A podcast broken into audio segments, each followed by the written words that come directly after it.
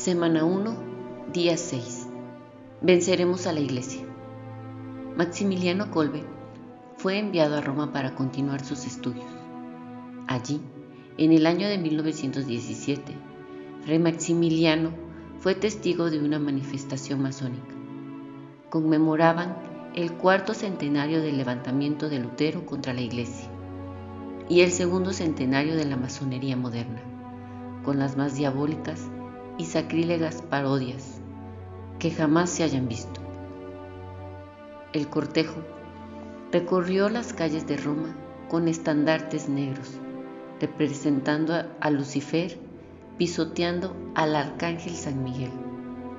Frente a las ventanas del Vaticano ondearon pancartas con inscripciones como Satanás reinará en el Vaticano, el Papa será su siervo, venceremos a la Iglesia no con inteligencia, sino con la corrupción.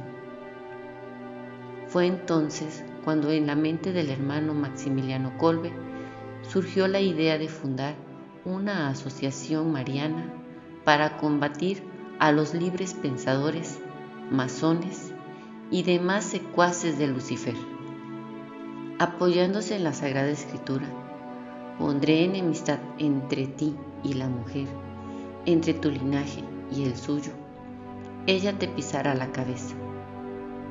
El 20 de enero de 1917, en la iglesia de San Andrés del Fratel, en Roma, celebran el 75 aniversario de la conversión de un judío ateo en un apóstol fervoroso, Alfonso Ratisbón.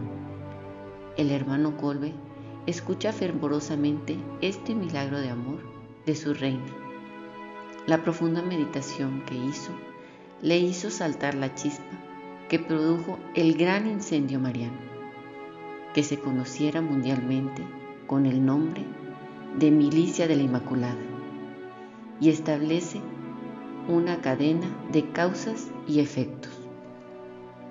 La Inmaculada es la plenitud de la gracia y es la Virgen luchadora contra el mal. La medalla milagrosa es el signo de la presencia y acción de la Virgen entre los hombres e insignia y escudo de sus devotos. Es necesario formar una asociación de devotos y consagrados para que, bajo el escudo de la Inmaculada, luchen contra el mal y busquen la salvación de todos los hombres. Un testigo contagiado por la idea de San Maximiliano describe así esos días. Desde aquel día, Fray Maximiliano quedó tan convencido acerca de lo que tenía que hacer, que hablaba con el rostro rebosante de alegría del poder de la Virgen manifestado en la conversión de Ratisbón. Me decía que debíamos de rezar para que la Virgen derrote todas las herejías, especialmente la masonería. Maximiliano indaga y piensa, compara y estudia, sintetiza y propone su plan de ataque en rápidas actuaciones. Escuchemos al propio San Maximiliano Kolbe, cuyo espíritu excitado, orando, se eleva o se baja al terreno de la humildad. Pero su idealismo no pierde altura, ni pierde fuerzas sus ansias de acción.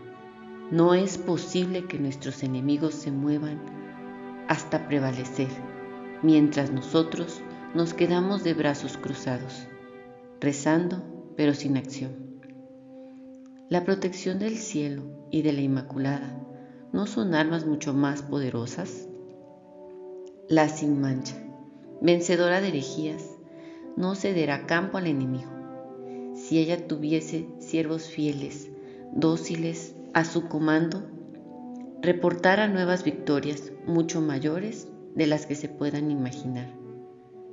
La Virgen no necesita de nosotros, sin embargo, se sirve de nosotros para darnos el mérito.